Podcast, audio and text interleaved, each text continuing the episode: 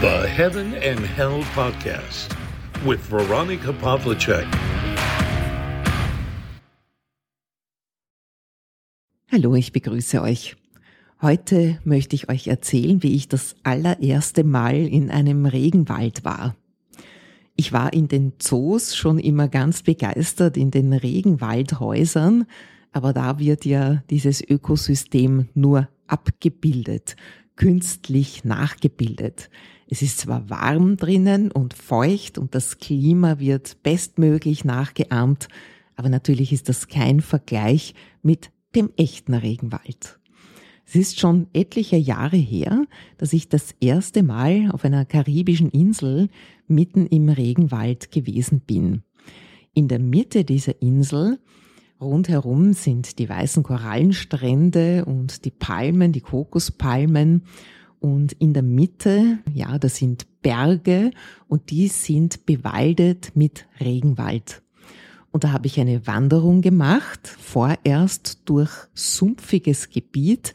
Da konnte man nur mit Gummistiefeln durchmarschieren. Ich habe sogar einen kleinen Kaiman gesehen, also so etwas Krokodilartiges. Aber die bleiben dort, wo das Wasser ist, da braucht man sich nicht fürchten. Und dann ging der Weg weiter, zuerst sehr matschig und feucht und dann über ja, über Rindenstücke, dann wurde es immer mehr Wald, immer mehr Grün, da wurde der Boden auch besser zum Gehen. Feucht war es natürlich trotzdem, denn es ist tropisches Klima und ich bin voller Staunen durch diesen Regenwald gewandert. Ja, da sind unzählig viele Grünschattierungen zu sehen, wenn man noch nie in einem Regenwald war, dann kann man sich gar nicht vorstellen, wie viele Grüntöne es auf dieser Welt gibt. Und dieses feuchtwarme Klima, das lässt die Vegetation natürlich enorm sprießen. Es blüht überall. Orchideen hängen von den Bäumen, die wir nur als Zimmerpflanzen kennen in unseren Breiten. Schlingpflanzen überall und wunderschöne Blüten, auf denen sich große bunte Schmetterlinge tummeln und auch Kolibris und kleine Vögel, die teilweise auch von diesem Nektar leben. Und es ist so ein Klangteppich zu hören von unzähligen Vogelstimmen. Die Vögel sieht man auch, wenn man genau darauf achtet, ja, in den Bäumen. Und zur Dämmerung hin sieht man dann die Fledermäuse fliegen, die auch teilweise die Früchte fressen, die dort wachsen. Mangos, Papayas und vieles, vieles mehr. Und dann kommen auch die Leuchtkäfer heraus, die als Mini-Leuchtpunkte überall zu sehen sind in der Dunkelheit. Ich war aber natürlich tagsüber im Regenwald, denn ja, das sollte man vielleicht nicht bei der ersten Regenwaldwanderung machen, dass man da ja unbegleitet bei der Nacht geht, denn die Geräusche, ja, die Gerüche, man kennt sich da nicht so wirklich aus. Es hat eine eigene Faszination und es war ein sehr sonniger Tag und durch das dichte Blätterdach in diesem Regenwald ist die Sonne durchgekommen in feinen Strahlen, immer dort, wo gerade keine Blätter waren.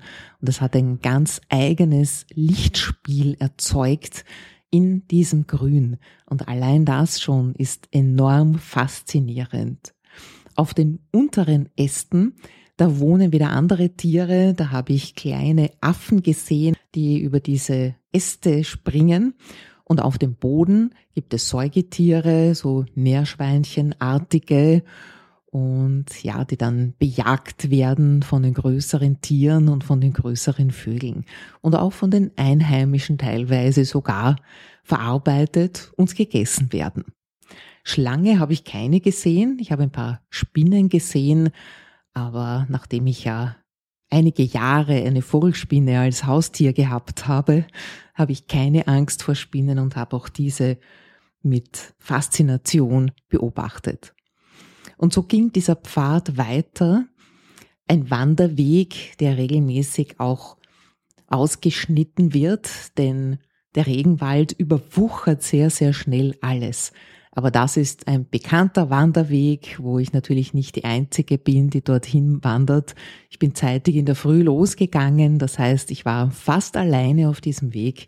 Und neben den Vogelgeräuschen, die diesen Klangteppich im Regenwald bilden und auch das Rauschen der Blätter, wenn der Wind so durchfährt, habe ich auch ein anderes Rauschen wahrgenommen, das Rauschen des Wassers. Denn diesen Bergkamm, auf dem ich gewandert bin, entspringt ein relativ großer Wasserfall und schon von ferne hört man das Geräusch des Wassers, das aus dem Felsen herabstürzt in ein Becken, das wie ein sehr, sehr einladender Pool aussieht. Ich bin auch in diesem Pool geschwommen.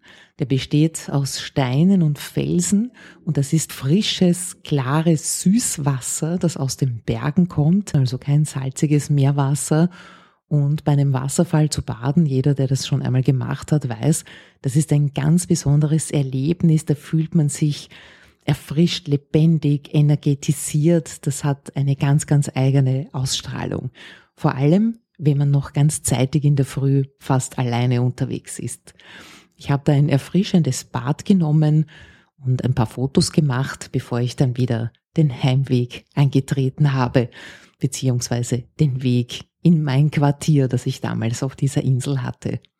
Es war ein durchwegs faszinierendes Erlebnis und das Rauschen des Wasserfalls, das habe ich noch immer im Ohr, das kann ich noch immer abrufen, genauso wie die Grüntöne.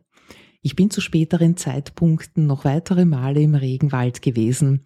Was für mich das Erstaunliche war, ich habe mich dort total zu Hause gefühlt, obwohl ich ja aus einem ganz anderen Klima komme. Ich liebe den Wald, auch in Mitteleuropa, auch bei uns bin ich sehr häufig im Wald und genieße das auch. Aber das ist noch einmal etwas völlig anderes. Also da kann man nur die Schöpfung Gottes preisen. Und es ist wirklich so dieser Weg zur Quelle. Und das Interessante, dass ich mich dort so zu Hause gefühlt habe, war, dass ich fast genau diese Stelle schon mehrmals zuvor, bevor ich überhaupt dort gewesen bin, im Traum gesehen habe.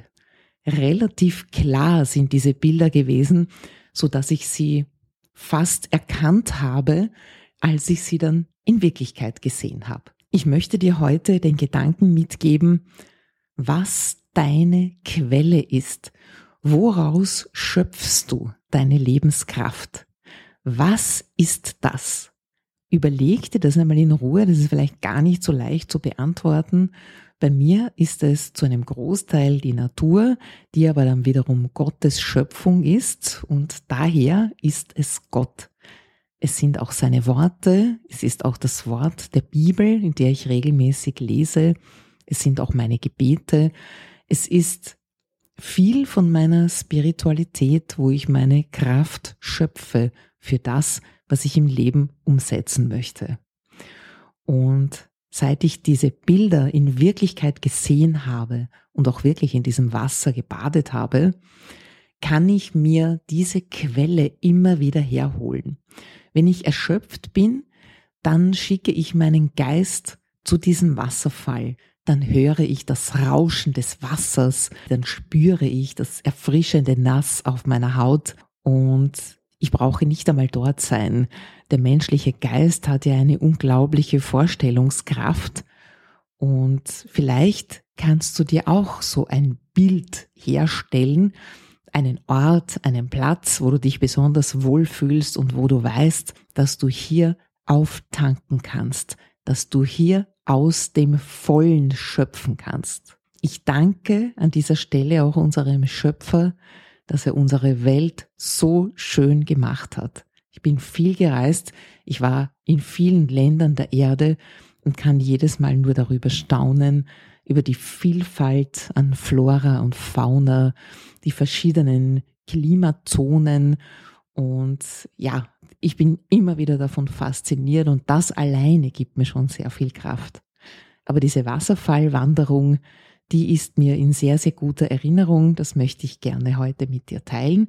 Und ich befinde mich derzeit genau wieder auf dieser Insel in der Karibik, wo ich das aller, allererste Mal in einem Regenwald war und in einem Wasserfallbassin gebadet habe.